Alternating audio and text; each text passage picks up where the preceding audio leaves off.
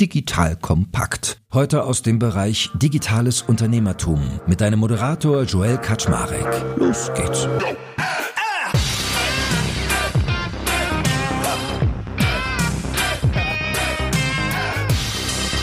Hallo Leute, mein Name ist Joel Kaczmarek. Ich bin der Geschäftsführer von Digital Compact und heute habe ich gleich zwei Investmentgrößen an meiner Seite. Nämlich einmal den schon altbekannten lieben Christian Leibold von Headline. Der ist ja regelmäßig Gast bei mir, um mir mal zu erklären, wie die VC-Welt funktioniert. Nach zig Jahren in der Szene, er weiß das immer noch besser als ich, darum ist er regelmäßig da. Und mit Philipp Dames habe ich einen zweiten alten Bekannten, mit dem ich auch früher schon gepodcastet habe, aber zu ganz anderen Themen, der ja mit Cherry Ventures einen der erfolgreichsten Fonds des Landes auch etabliert hat, zusammen mit einigen anderen. Und mein Aufhänger war, ich wollte von ihm mal lernen, die haben einen eigenen Fonds zu Krypto gemacht und gucken sich viel auch Sachen KI-Bereich an, dass wir uns so innovative Themen angucken. So, und dann kam die Realität, bam, einmal hier so über uns rübergefahren, dass wir gesagt haben, naja, eigentlich wäre ja ganz interessant, mal so ein kleines Market Briefing zu machen. Wie verhalte ich mich jetzt eigentlich beim Investieren? Weil ganz viele Tech-Werte runtergegangen, das Klima stark verändert. Das heißt, wir wollen heute eigentlich mal drauf gucken, was ist angesagt in eher so einer Downtime, wie sie gerade am Markt herrscht, auf dass wir eine Blaupause entwickeln, auch für andere Downtimes und können ja trotzdem ein bisschen den ganzen Krypto-Stuff als den hyper-innovativen nach hinten rausnehmen, weil da spielt es ja eine besonders eine Rolle, wenn ich dann auch noch ein Geschäftsmodell habe, was noch nicht so proven ist, wo die Fantasie noch gefordert ist, dann stellen sich die Fragen vielleicht nochmal ganz anders. So, that being said, die beiden Herren. Moin Moin, schön, dass ihr da seid.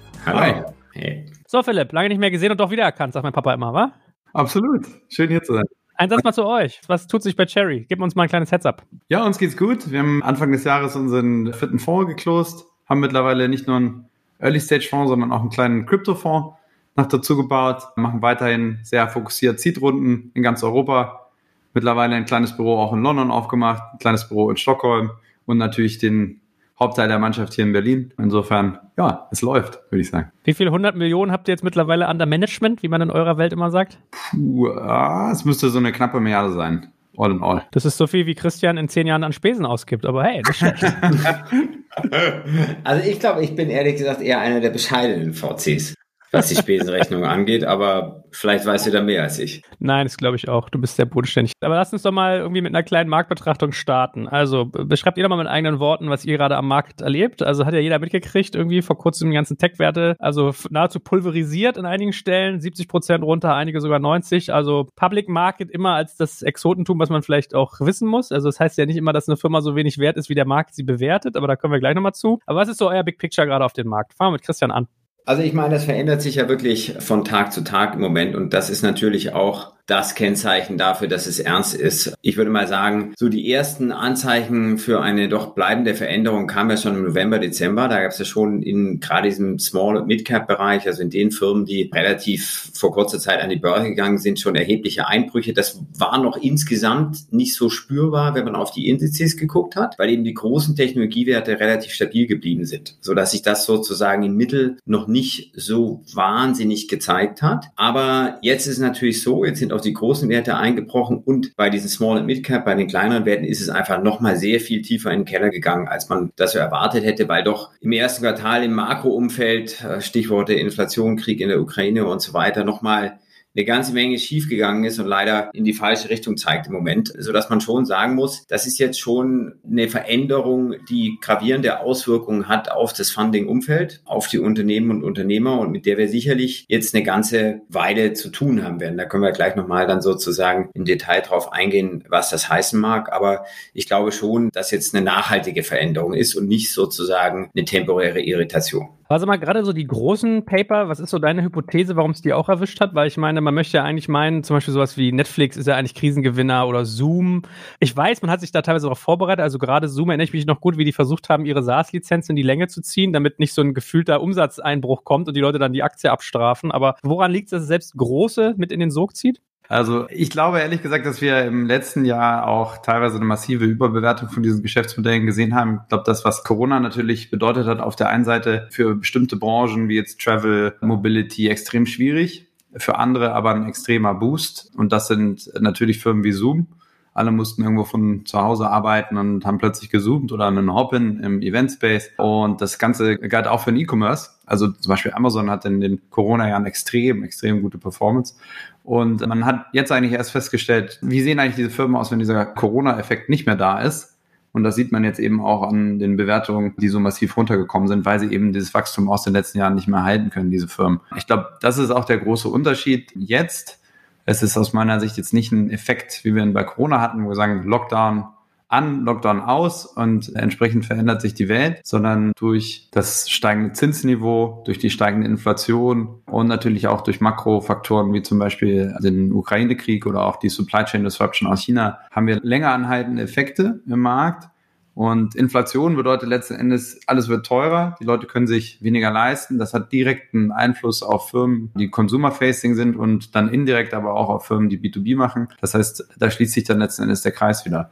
Und man hat das jetzt schon gesehen, wie Christian gesagt hat, an den Public-Märkten ist alles massiv runtergekommen und Jetzt ist so ein bisschen die Frage, was passiert dann eigentlich in unserer Welt? Also in der Welt, in der die allermeisten unserer Firmen eben noch nicht an der Börse sind und jeden Tag äh, bewertet werden dadurch sondern die in den Portfolien gehalten werden von den ganzen Fonds. Und da sieht man jetzt auch schon in Q1, wenn man sich die USA-Zahlen anschaut, dass das Funding-Volumen massiv zurückgegangen ist. Das betrifft im ersten Schritt vor allen Dingen die späten Runden, also die Firmen, die letzten Endes am ähnlichsten sind wie die Public-Firmen, die auch sehr ähnlich zu den Firmen bewertet werden. Also Series E bis H, sagen wir mal, ist Q1 2022 über 47 Prozent unter Q4. Auf der Seed-Seite hat es noch nicht ganz so eingeschlagen. Es macht auch Sinn, weil als Seed-Firma ist es mit am schwersten, den Markt zu timen. Man hat in der Regel eh noch kein Produkt, was signifikant Umsatz hat. Das heißt, man hat in Anführungsstrichen auch ein bisschen mehr Zeit.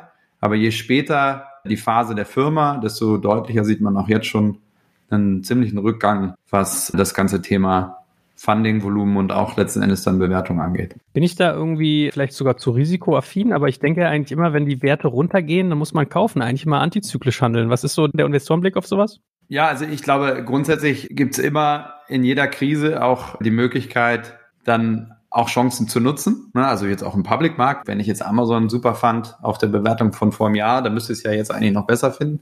Aber ich glaube, hier muss man schon dann eben überlegen, wie langfristig ist diese Trendumkehr. Ne? Also wie wird sich auch die Bewertung dieser Firmen mittelfristig entwickeln? Und wenn wir jetzt wirklich in eine Phase reingehen über die nächsten zwei Jahren mit rising Interest Rates, mit sehr, sehr hoher Inflation, dann kann es auch schon sein, dass wir in den nächsten Monaten nochmal eine weitere Korrektur sehen. Es kann gut sein, dass diese Werte auch nochmal 20, 30 Prozent runterbekommen. Und dann ist eben schon so ein bisschen die Frage, kauft man jetzt, wartet man noch oder ja. Um daran anzuknüpfen. Also unsere Erfahrung ist jetzt eigentlich über die Zyklen seit 2000 gewesen, dass es eben immer sehr, sehr schwierig ist, genau wie in dem Public Market letztlich, das Timing korrekt einzuschätzen. Das heißt, unser Approach ist eigentlich stabil auf einem, ich sag mal, einer Art festen Rhythmus zu investieren und nach festen Grundsätzen. Das heißt, wir versuchen einfach immer herausragende Unternehmer oder Unternehmerinnen zu finden und dann zahlen wir sozusagen den Marktpreis.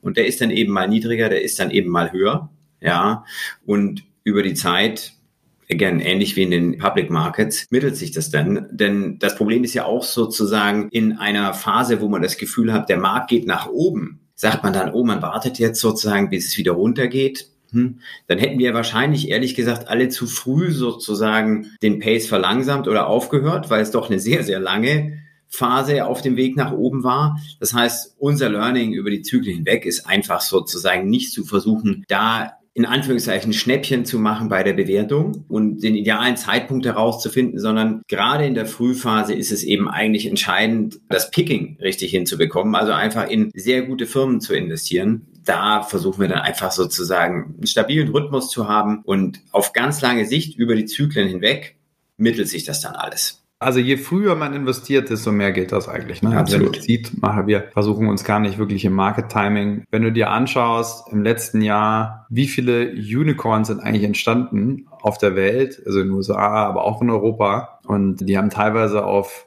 Bewertungen auch Finanzierungen eingesammelt, die relativ weit weg waren von Fundamentalwerten, also von Umsatzmultiples, die irgendwo Sinn gemacht haben oder anderen Sales KPIs oder tatsächlich Attraction, sondern da war sehr, sehr viel Hype und die brauchen alle wieder Kapital in einem Markt, der deutlich konservativer ist. Und da denke ich, wird man jetzt schon auch viele Growth-Investoren sehen, die anfangen, dann wieder so strukturierte Deals zu machen.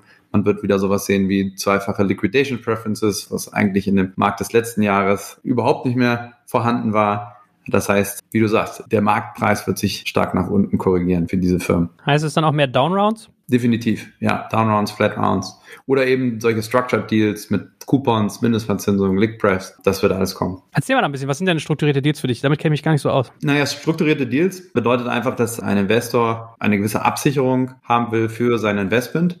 Das ist insbesondere dann der Fall, wenn sehr hohe Bewertungen gezahlt werden. Das heißt, der bestehende Investorenkreis möchte gerne die Bewertung halten und der neue Investor möchte zusätzliche Sicherheit.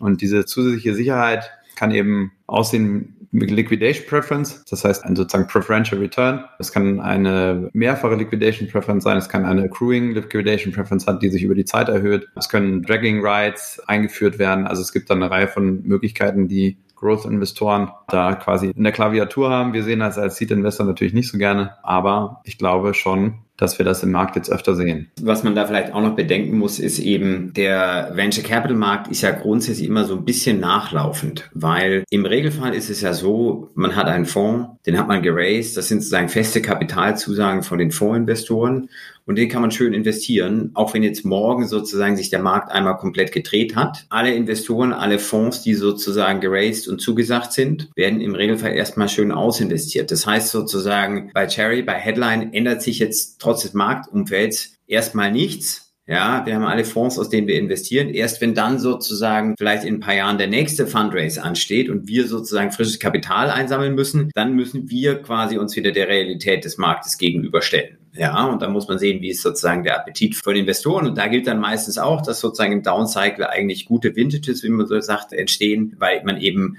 gute Investments machen kann. Interessant ist aber, dass sozusagen in diesem Growth-Bereich, den Philipp anspricht, es nochmal ein klein bisschen anders aussieht, weil gerade im letzten Jahr haben wir sehr viele sogenannte Crossover-Investoren oder auch Hedgefonds gesehen. Das heißt, das ist Kapital, das kommt aus ein bisschen einer anderen Struktur und häufig sind es sozusagen Strukturen, in denen sowohl Public Market Werte drin sind, also börsengehandelte Unternehmen, als auch Private Companies, also Wachstumsunternehmen, die sozusagen in der späteren Phase noch vor Börsengang sind. Und diese sogenannten Crossover Funds sind eben darauf ausgelegt, genau quasi diesen Weg zu begleiten von Vorbörsengang bis Nachbörsengang. So. Und normalerweise sagt man dann auch, wenn man so einen Fonds auflegt, naja, wir wollen ein gewisses Verhältnis von Public-Werten zu Private-Werten. Sagen wir jetzt mal zum Beispiel halbe halbe. Jetzt ist natürlich das Problem, die Börsenwerte werden tatsächlich täglich bewertet. Wenn die jetzt, sage ich mal, 50 Prozent einbrechen und ich hatte vorher ein halbe halbe Portfolio, dann habe ich ja sozusagen auf der einen Seite gerade mal 25 Prozent von meinem Gesamtvolumen verloren. Das andere Portfolio ist allerdings nicht täglich bewertet. Private Firmen werden eben typischerweise erst bei Finanzierungsrunden wieder neu bewertet. Jetzt hat sich also, ohne dass ich irgendwas gemacht habe, einfach aufgrund sozusagen dieser Portfoliozusammensetzung der Split zwischen den börsennotierten Werten und den privaten Werten komplett verändert. Und das führt dann aber dazu, dass ich erstmal eigentlich sofort aufhören muss, in private Firmen zu investieren, um vielleicht dieses Verhältnis wieder ein bisschen in die Reihe zu kriegen. Und das sind sozusagen jetzt Investoren und das sieht man, die jetzt im Markt erstmal sagen, Moratorium, wir investieren jetzt erstmal nichts. Sechs Monate, ein Jahr, wie auch immer, sind wir jetzt erstmal draußen. Im Hedgefonds-Bereich, die ja zum Teil auch investiert haben, aber meistens eben ähnliche Strukturen haben, sehr viel Public-Werte, die dramatisch runtergekommen sind, wenn sie im Tech-Bereich waren, ist es ähnlich. Und da sehen wir tatsächlich, dass Kapital aus dem Markt rausgeht. Und das wird wahrscheinlich zu diesen Situationen führen, die eben Philipp beschrieben hat, dass es eben Firmen gibt, die es vielleicht nicht schaffen, sozusagen eine höhere Bewertung zu erzielen. Und da kann man dann zu, ich sag mal, attraktiven Konditionen wahrscheinlich investieren, wenn man das möchte. In der Frühphase gilt eben eher, dass es sozusagen immer länger dauert, bis sich das Marktumfeld anpasst. Zum einen, weil einfach der Abstand zu dieser Messbarkeit der Börse sozusagen sehr viel weiter ist und man in der Frühphase eher auf Produktfortschritten und dem Gründungsteam und so weiter Bewertungen aufbaut. Und zum anderen, weil eben die Investoren ihre Fonds auch unabhängig vom sozusagen, man sagt immer Mark-to-Market-Bewertungen erstmal bewerten und sozusagen über einen längeren Zeitraum investieren können. Und wie verhaltet ihr euch jetzt momentan? Also wenn ihr Runden baut mit eurem Portfolio, jetzt kann man vielleicht mal unterscheiden zwischen bestehendes Portfolio, was ausbaut und komplette neue Cases. Mit welcher Attitüde geht ihr auf eure GründerInnen zu? Ich glaube, was wir vorhin schon ein bisschen angesprochen haben, an unserem Investment Approach ändert sich erstmal nichts. Also wir investieren weiter, wir schauen nach Gründern, mit großen Ideen. Wenn wir die sehen, ist es völlig unabhängig vom Markt, dann wollen wir investieren. Und trotzdem hat man natürlich Implikationen, vor allen Dingen im bestehenden Portfolio. Wir müssen schon schauen, wann schicken wir die Firmen auch raus, dann zum Fundraising für die nächste Runde. Da sieht man und hört man vor allen Dingen aus den USA im Moment, okay, wenn ihr jetzt nicht wirklich fundraisen müsst, dann geht im Moment auch nicht raus, wartet ein bisschen ab. Im Moment sind alle irgendwie sehr nervös. Das wird sich dann auch wieder irgendwie ein Stück weit einpendeln, weil sozusagen fundamental eine Sache ist klar, die Fonds sind voll. und die Fonds müssen deployen, also müssen ihr Geld investieren. Entsprechend gute Firmen werden auch in der Zukunft auch in einem solchen Markt in der Lage sein, gute Finanzierungsrunden einzusammeln. Aber Timing ist wichtig und ich glaube, auf unserer eigenen Investmentseite ändert sich nichts. Auf der Follow-Investment-Seite sagen wir eher, schaut mal auf die Kosten, schaut mal auf den Runway, guckt vielleicht, dass er mit dem jetzigen Finanzierungsvolumen, was ihr habt, noch ein Stück weit länger kommt, um dann etwas später erst wieder rausgehen zu müssen in den Markt, um Funds zu raisen. Schaut euch die Budgets an, guckt auf eure Kosten und auf der anderen Seite nutzt auch die Gelegenheit aus. In so einer Marktphase wird es auch immer wieder Möglichkeiten geben, beispielsweise für M&A, irgendeinen Competitor, der struggelt, kann man vielleicht im Markt ein bisschen was konsolidieren, kann man bestimmte Deals abschließen, die man vielleicht vorher nicht abschließen konnte. Das heißt, in jeder Krise, sagt man so schön, gibt es auch immer irgendwo eine Opportunity. Und ich glaube, das Allerwichtigste ist, wenn wir sagen, bleibt einfach fokussiert. Als Early-Stage-Gründer kannst du den Markt eh nicht timen. Niemand kann hier irgendwo beeinflussen, wie hoch die Inflation Rate ist oder wie die EZB oder die Fed in den nächsten Monaten die Interest Rate erhöht. Wir glauben, dass wenn ihr weiter einfach fokussiert eure Arbeit macht und gute Firmen baut, dann wird man auch unabhängig vom Marktumfeld da einen guten Weg gehen können.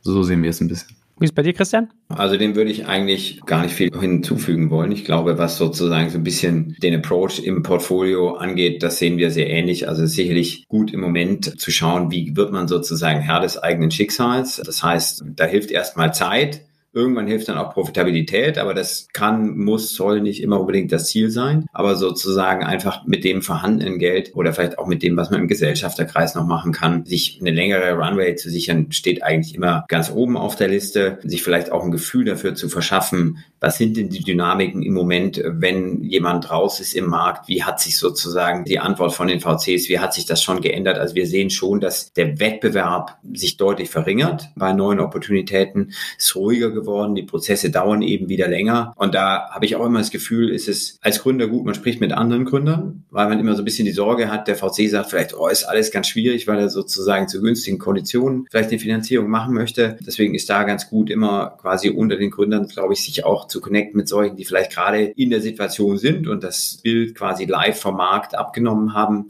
Aber das ist die Maßgabe sicherlich äh, bei den Firmen, wo wir investiert sind. Auf der anderen Seite bei neuen Opportunities ist es genau auch so, wie Philipp sagt. Also da schauen wir immer, aber wir gucken sozusagen, wenn es heiß ist und wettbewerbsintensiv, genauso wie eben, wenn sich ein bisschen abgekühlt hat. Gute Firmen werden tendenziell auch immer, sage ich mal, eine gewisse Auswahl an Investoren haben. Die ist sicherlich in der heißen Phase größer als vielleicht jetzt, aber wir bemühen uns da immer an den richtigen äh, Gründern und Gründern dran zu sein, ähm, ganz egal, ob es gerade nach oben oder nach unten geht, weil am Ende dauert es einfach viele Jahre, eine große Firma aufzubauen und da wird man sozusagen das eine oder andere Ende von einem Zyklus unweigerlich mit erwischen. Das Spannende ist ja schon, dass wenn man viele unserer Portfolio-Gründer anschaut, das wird bei euch nicht anders sein, Christian, viele kennen das gar nicht. Viele haben noch nie einen Downturn miterlebt. Also wir hatten damals bei Zalando, das war genau auch so eine Phase 2008, damals die Kollegen, die äh, mit uns fertig wurden an der Uni, die haben ihre Verträge unterschrieben gehabt und haben dann teilweise Payments bekommen oder sozusagen Bonuszahlungen bekommen, weil sie den Vertrag nicht angetreten haben, den unterschriebenen, weil einfach keine Arbeit da war. Also sozusagen die ganzen Banken, die Unternehmensberatungen, die haben alle nicht mehr geheiert.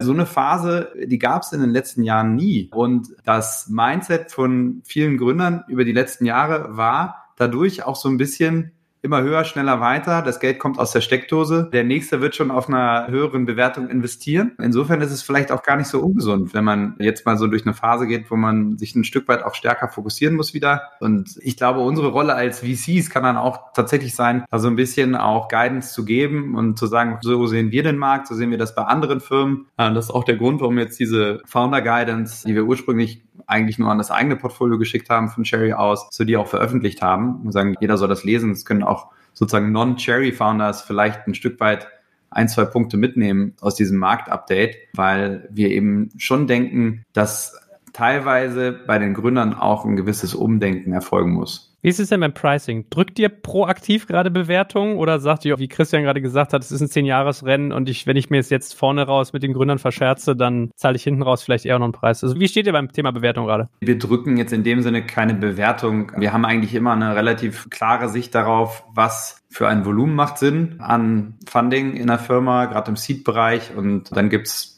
eigentlich immer eine Standardverwässerung für die Gründer, also eine Runde, wo dann typischerweise so etwa 20 Prozent abgegeben werden an Investoren. Daran orientiert sich so ein Stück weit der Preis. Ich glaube, was wir schon sehen, was wir auch schon im eigenen Portfolio gesehen haben, dass auf der Growth-Seite definitiv Bewertungen nachverhandelt werden. Gerade die Hedgefonds, die du angesprochen hast, Christian, die sind im Moment sehr, sehr passiv, haben teilweise auch Termsheets, die sie schon ausgestellt haben, zurückgezogen. Teilweise wird dann einfach die Bewertung reduziert oder es werden eben sogenannte, wie wir gerade gesprochen haben, so Structured Deals gemacht. Also da passiert auf der Growth-Seite im Moment schon eine ganze Menge. Muss man sich darauf einlassen eigentlich als Gründerin? Also würdest du sagen, sollte man schlucken die Pille? Weil eigentlich ist es ja ungeschriebenes Gesetz, dass man sowas nicht mehr anfasst.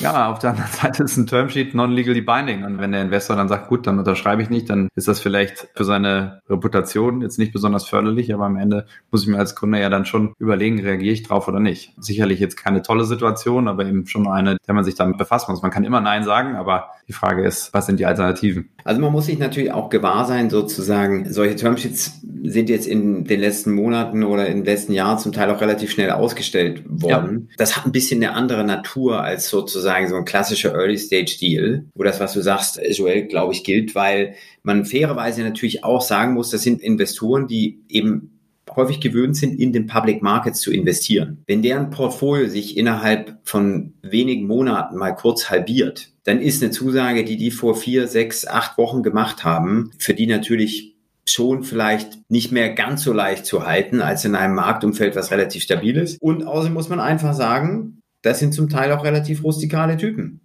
Ja. ja. Das ist einfach so. Das sind Banker. Äh, das sind Banker, das ist äh, einfach, sage ich mal, da wird mit dem scharfen Bleistift gerechnet und genauso wie wenn man eben eine Aktie dann günstiger kaufen kann, wenn der Kurs runtergegangen ist, dann wird halt argumentiert, gut, dein Kurs ist jetzt eben leider auch gerade runtergegangen und sonst machen wir halt keinen Deal. Das ist einfach ein bisschen eine andere Kultur, ohne das jetzt überhaupt bewerten zu wollen, aber dessen muss man sich einfach gewahr sein. Ja, und insbesondere wenn du Comps hast im Public Markt. Ne? Also wenn du eine Firma hast, also nur als Beispiel, eine super Firma, Trade Republic, deren amerikanischer Wettbewerber Robin Hood ist. Und Robin Hood korrigiert an der Börse um 70, 80 Prozent nach unten. Dann ist ja schon die Frage, wenn ich dann eine neue Runde in einer Private Company, also in einer nicht gelisteten Firma mache, wie muss ich dann eigentlich eine Bewertung verhalten? Die wird jetzt sicherlich nicht um 80 Prozent runtergehen, aber sie wird sich wahrscheinlich auch nicht verdreifachen im Verhältnis zur letzten Runde. Und man muss ja dann auch noch immer aufpassen, also Robin Hood ist ein ganz interessantes Beispiel, weil die Firma hat sehr viel Cash auf dem Balance Sheet. Das heißt, das, was da sozusagen an Equity Value noch übrig ist, ist nochmal dramatisch weniger als das, was man sozusagen bei der Market Cap sieht, wenn man das einmal kurz hier auf XY Finance anschaut. Also das heißt, diese Korrektureffekte des Equity Values sind zum Teil schon extrem erheblich. Und genau wie Philipp sagt, da sind natürlich Investoren, die modeln dann ihren Exit auf Basis dessen, was für vergleichbare Firmen an der Börse heute bezahlt wird. Und wenn sich das so dramatisch korrigiert, muss man natürlich eine gewisse Sympathie vielleicht auch oder ein gewisses Verständnis zeigen, dass die dann sagen, naja gut, also jetzt haben eben 60, 90 Tage spielen doch eine große Rolle in der Art, wie wir die Welt eben wahrnehmen. Ich wollte noch eine Sache sagen, Philipp, an dem Punkt, den du gesagt hast, dass viele Unternehmer natürlich diesen Downcycle so nicht kennen, weil er die letzten zehn Jahre oder so gar nicht so existiert hat. Das finde ich ganz interessant, weil wir haben so festgestellt, es gibt tatsächlich fast so eine Alterslinie im Portfolio und das haben wir im März 2020 bei Covid gesehen, wo sozusagen es sich dann unterscheidet. Also März 2020 war sie so um die 40 Jahre. Man gesehen, jeder, der sozusagen über 40 war, hat eigentlich sofort reagiert, Kosten runtergenommen und so weiter, weil er gesagt, okay, das ist jetzt die nächste Krise, ich weiß, was jetzt kommt. Ich muss gestehen, ich war auch in dem Camp. Ja, ich habe das auch so erwartet. Und alle, die drunter waren, haben gesagt, nö, also das wird sich dann schon wieder irgendwie äh, zurücksetzen, haben im Nachhinein natürlich in der Situation absolut recht gehabt, aber eben aus diesem Erfahrungsspektrum von es gibt vielleicht mal Irritationen, aber grundsätzlich entwickelt sich digital doch positiv heraus. Das sehen wir jetzt wieder so ein bisschen ähnlich. Je länger man natürlich dabei ist, umso mehr sucht man dieses Pattern zu erkennen. Was ist denn jetzt wirklich eine nachhaltige Krise? Das ist tatsächlich ganz interessant zu beobachten. Aber ich will nur sagen, auch da ist das Pattern nie so eindeutig, dass man sagen kann, man hat es jetzt wirklich richtig erkannt. Denn wie gesagt, damals März 2020, da gab es dann irgendwie sechs Wochen oder so ein bisschen Verunsicherung und dann ging eben alles nach oben. Das ist immer schwer zu sagen. Nur wenn es dann richtig kommt, das sozusagen erinnere ich aus der 2000er Zeit, dann kommt es halt noch viel mehr, als man sich das denken kann. Und vor allem bleibt es dann auch lange duster. Das kann uns schon bevorstehen. Das muss man leider sozusagen realistisch sehen. Auf der anderen Seite, vielleicht das noch als letztes. Ich wüsste jetzt auch nicht, wo ich lieber investieren würde heutzutage. Ich glaube, Technologie ist immer noch der spannendste Bereich, den es gibt. Und wenn es irgendwo eine Chance gibt auf sozusagen enormes Wachstum und das Wertgenerierung in Umwälzung von Industrien, dann ist es digital und technologiegetrieben. Deswegen, ich glaube, der Sektor per se wird absolut spannend bleiben. Ja, ich glaube, du kannst jetzt noch in Aramco investieren. Die sind, glaube ich, gerade wertvollste Firma der Welt, ne? Wenn ich mich nicht täusche. Ja. Aber äh, mal Spaß. Guys, ja. Schön, wenn hier drei alte weiße Männer auch so modern denken und so. Aber ähm, was du gerade ansprichst, ist ja ganz interessant, weil ich hatte die Tage mit Jochen Krisch und Alex Graf einen Podcast auch so über E-Commerce und da war auch so ein bisschen das Thema, dass die meinten, naja, also einfach sind ja alle einig, ey, es geht doch nach oben digital. Es geht ja alles rauf. Das, die Zahlen stimmen ja alle. Wir werden jetzt nicht die Rolltreppe sozusagen im lokalen Handel wieder reaktivieren müssen, weil online jetzt auf einmal nicht mehr en vogue ist, sondern man hat halt diese Verzerrung drin gehabt. Und jetzt hast du vielleicht mal ein relativ normales Jahr. Deswegen wirkt es so, als wenn es total beschissen ist. Aber wenn du den Attraktor sozusagen siehst, also die Kurve und nimmst mal Corona weg, dann ist es eigentlich okay. So, von daher, was ist denn so deine Einschätzung? Also ist es gerade so nuklearer Winter voraus oder äh, ist es eher so, alle Leute machen sich gerade ein bisschen nervös und es ist eigentlich gar nicht so schlecht. Ja, ich glaube, also in E-Commerce, wie gesagt, diese Corona-Spitze, die muss man eigentlich rausnehmen, weil E-Commerce da einfach überprofitiert hat von der Entwicklung, dass die Leute einfach nicht mehr in die Läden gehen konnten. Und das hast du gesehen. Amazon hatte eine Steigerung von über 60 Prozent year on year, also der absolute Wahnsinn. Wenn man sich jetzt die Zahlen anschaut, dann muss man nur einmal den Aktienkurs angucken und weiß, wie es Amazon im Moment geht. Auch was zusätzliche Lagerkapazitäten angeht, die sie aufbauen wollen, die sie jetzt nicht mehr aufbauen. Genauso auch, wenn man den Rest des E-Commerce in Deutschland gerade anschaut, Home24 oder Zalando. Am Ende muss man sagen, Corona war ein Einmaleffekt, den wir so jetzt nicht mehr haben. Aber, und deswegen bin ich vielleicht auch nicht ganz so der Meinung, dass es schon alles gut ist. Wenn wir jetzt natürlich hier fundamental auf eine hohe einstellige, niedrige, zweistellige Inflation zusteuern und wir sind an der Tankstelle und zahlen 2,20 Euro für einen Liter Benzin, dann wird sich das natürlich auf unser Konsumverhalten auswirken. Wir können einfach nicht mehr so viel einkaufen, weil am Ende des Monats einfach nicht mehr so viel Geld übrig ist. Und alles wird teurer, Lebensmittel werden teurer. Das heißt, was wird als erstes abgeschnitten? Das sind wahrscheinlich dann auch genau die Kategorien, die in Corona so stark profitiert haben. Im ganzen Bereich Möbel, Home Improvement und so weiter. Wer kauft das in den nächsten Monaten? Und dazu kommen dann die Kosten, die an den Inflationsfördern sind, nochmal aufgrund der aktuellen Supply Chain Disruption. Das heißt, wir sehen auf der einen Seite eine massive Preissteigerung und dadurch natürlich auch äh, geringer werdende Spending Power. Und die hat natürlich schon mittelfristig ziemlich starke Auswirkungen auf den E-Commerce-Sektor. Deswegen, ja, alles gut, fundamental werden sich digitale Geschäftsmodelle immer weiter fortsetzen und die Welt wird immer digitaler, aber ich glaube nicht, dass wir jetzt hier in den nächsten zwei Jahren Steigerungsraten sehen, wie wir sie auch vor Corona hatten. Also das glaube ich auch. Und man muss ja auch überlegen, wenn man sich sozusagen die Price-Earnings-Ratio im Tech-Sektor heute anschaut, sind die ja zum Teil sehr, sehr niedrig. Kann man eben ja sagen, naja, das ist ja super, müsste ja eine wahnsinnige Kaufgelegenheit sein, aber das ist eben deswegen so niedrig, weil genau das, was Philipp beschreibt, sozusagen befürchtet wird, dass eben einfach die Earnings runtergehen. So, das hat natürlich auch auf dem Effekt, einen Effekt sozusagen dann auf diese Verhältnisse. Und ich glaube, E-Commerce ist am Ende natürlich sozusagen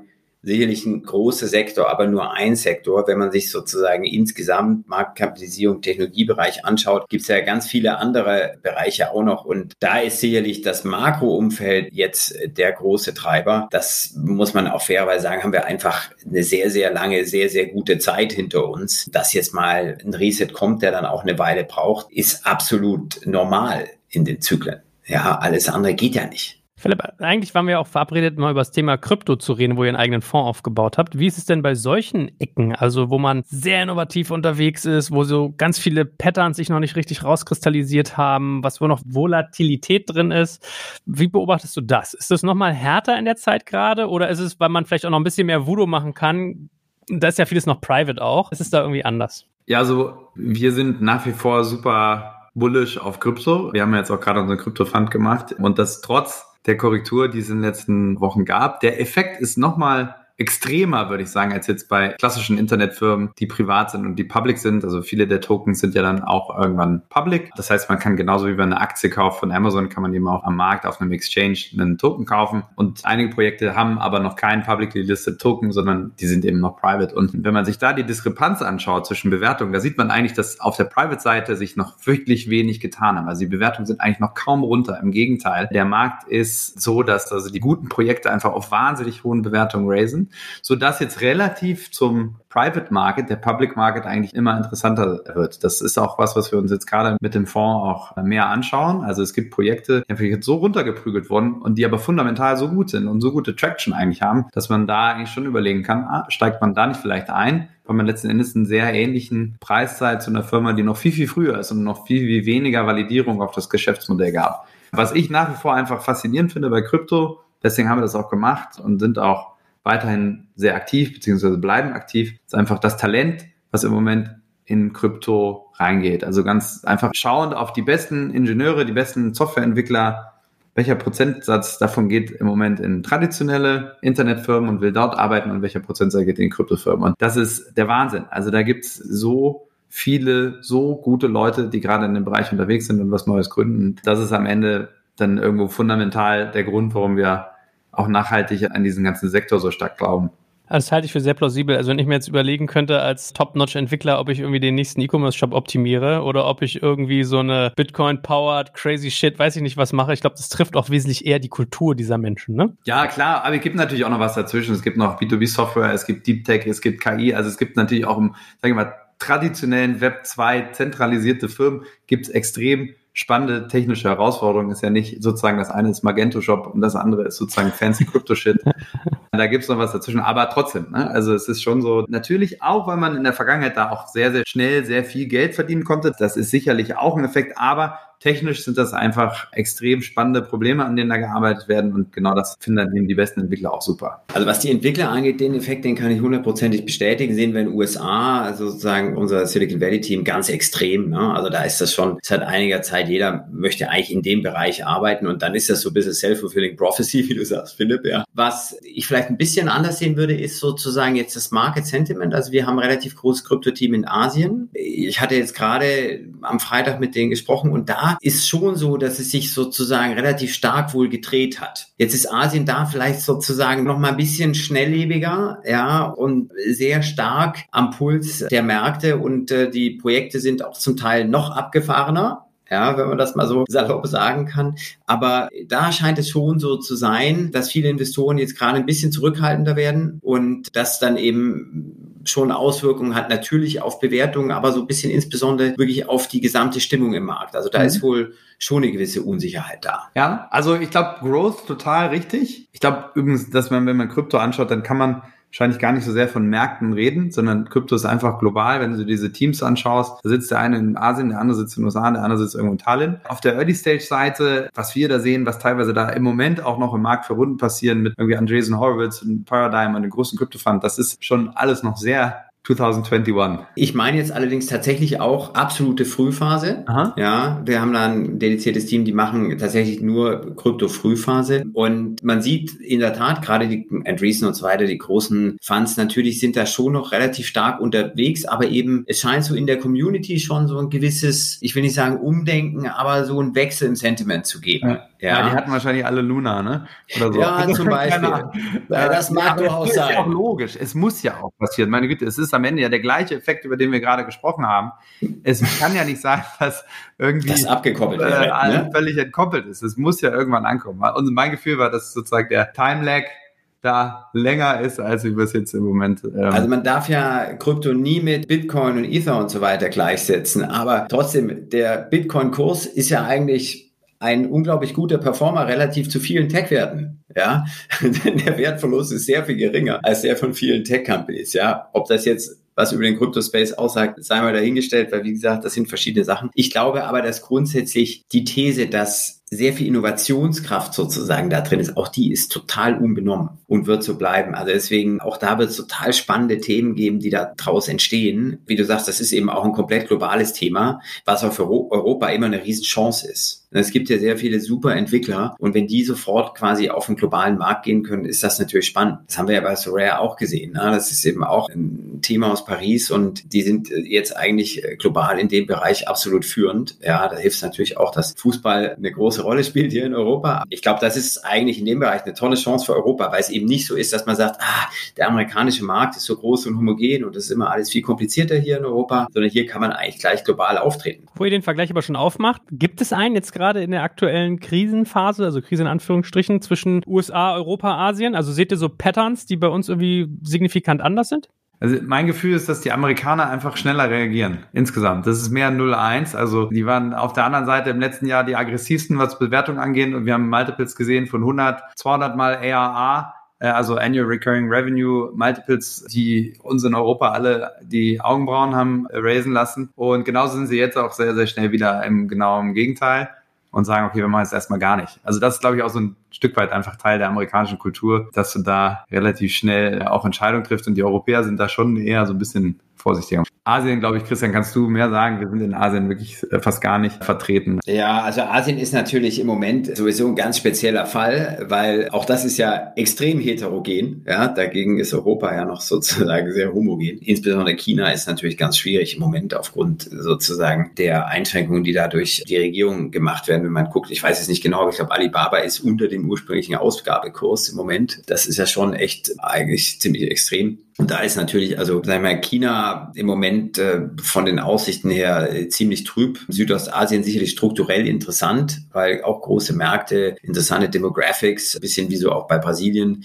aber äh, natürlich auf der anderen Seite eben auch viel Emerging Market Risk und da sind die Finanzierungsstrukturen dann meistens noch eher so kleine Pflänzchen und es gibt vielleicht noch nicht so stabile Ökosysteme. Also da ist es natürlich immer so, in den Emerging Markets geht es dann im Zweifel schnell hoch, gibt es wahnsinnige Opportunitäten, aber in der Krise fällt da natürlich dann auch relativ viel auseinander. Ansonsten würde ich das auch so ähnlich sagen wie Philipp. Europa ist immer so ein bisschen, nimmt die Spitzen ein bisschen raus, aber auch die Tiefen, also ein bisschen kulturell. Die Amerikaner sind eben immer sehr, sehr schnell und äh, vielleicht sind die Ausschläge dann in der Tat auch größer, aber vielleicht ist es auch noch ein bisschen zu früh da wirklich zu einem Urteil zu kommen. Ja, aber ich glaube in der Tat im Moment verändert sich das relativ schnell und ich glaube jetzt nicht, dass wir eine Situation haben, dass amerikanische Funds sagen, oh, dann lasse ich wieder die Finger von Europa. Das ist eben temporär, haben wir drüber gesprochen, im Hedgefund-Bereich und so vielleicht der Fall. Die machen in den USA gerade auch nichts ja, sondern dass Europa grundsätzlich interessant ist. Ich glaube, daran wird sich auch aus Sicht der Amerikaner nichts ändern. Nur die Dynamik ist dann eben eine andere.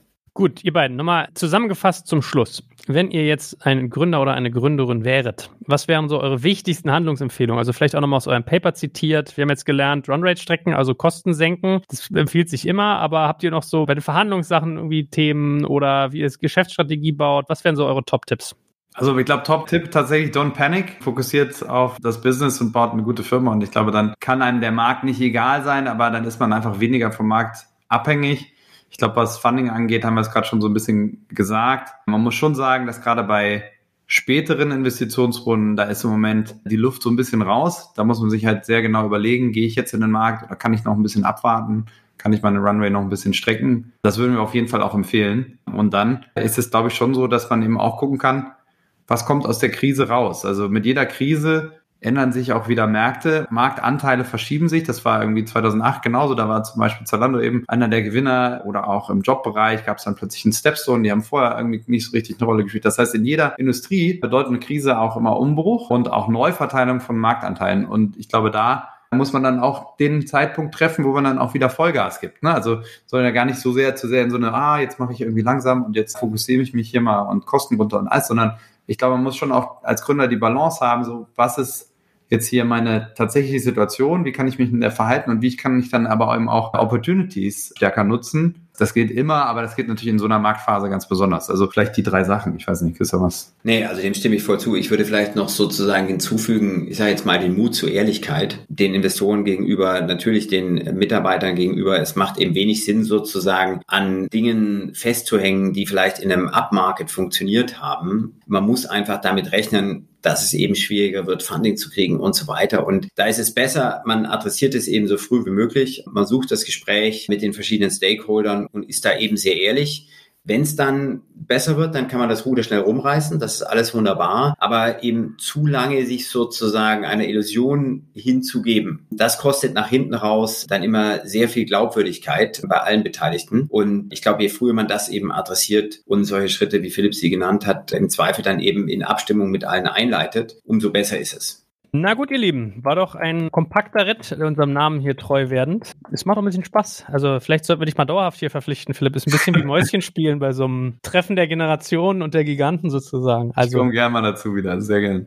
Sehr gut, machen wir dich hier zur regelmäßigen Instanz. Ihr Lieben, hat viel Spaß gemacht. Ich danke euch, bleibt gesund und drücken mal die Daumen, dass es wieder nach oben geht insgesamt. Vielen Dank. Danke, danke. dir, mach's gut. Danke, danke Christian auch.